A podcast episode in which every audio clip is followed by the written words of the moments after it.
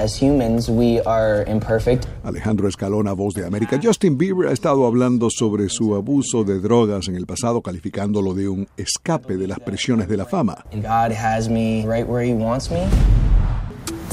I'm excited to perform it and to tour it. Bieber dijo que comenzó a usar marihuana a los 13 años, edad a la que saltó a la fama en Canadá. Pronto se trasladó a otras sustancias como éxtasis, hongos, píldoras y alcohol. El documental de 10 partes en YouTube narra la realización del primer álbum de Bieber en cuatro años. El cantante se retiró abruptamente de su gira mundial Purpose en 2017 argumentando que necesitaba descansar. I feel like this is different than the previous albums just because Su nuevo álbum Changes saldrá el 14 de febrero seguido de una gira por América del Norte a partir del mes de mayo.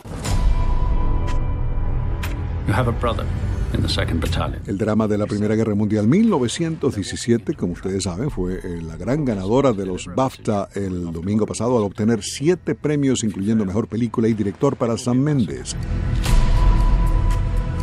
We've got orders to cross here. That is the German front line. La cinta también ganó Película Británica, Sonido, Diseño de Producción, Cinematografía y Efectos Visuales. Los BAFTA, los principales premios de cine de Gran Bretaña, fueron criticados con el hashtag BAFTA So White. My mother always tells me to smile and put on a happy face. Joaquín Phoenix, mejor actor por su transformación en Joker, abordó el tema directamente en su discurso de aceptación. To bring laughter and joy to the world. Please, I'm Judy. Renée Zellweger ganó el premio Mejor Actriz por su interpretación de Judy Garland en Judy.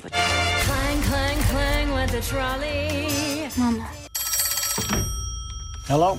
La del domingo fue una noche frustrante para The Irishman, el drama de Martin Scorsese, nominado en 10 categorías, pero que se fue con las manos vacías. Him, okay? Laura Dern ganó a Mejor Actriz de Reparto por eh, Historia Matrimonial, que puede verse en Netflix.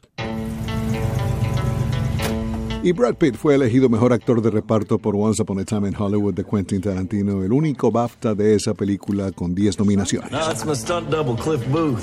Goddamn people! Rick Dalton.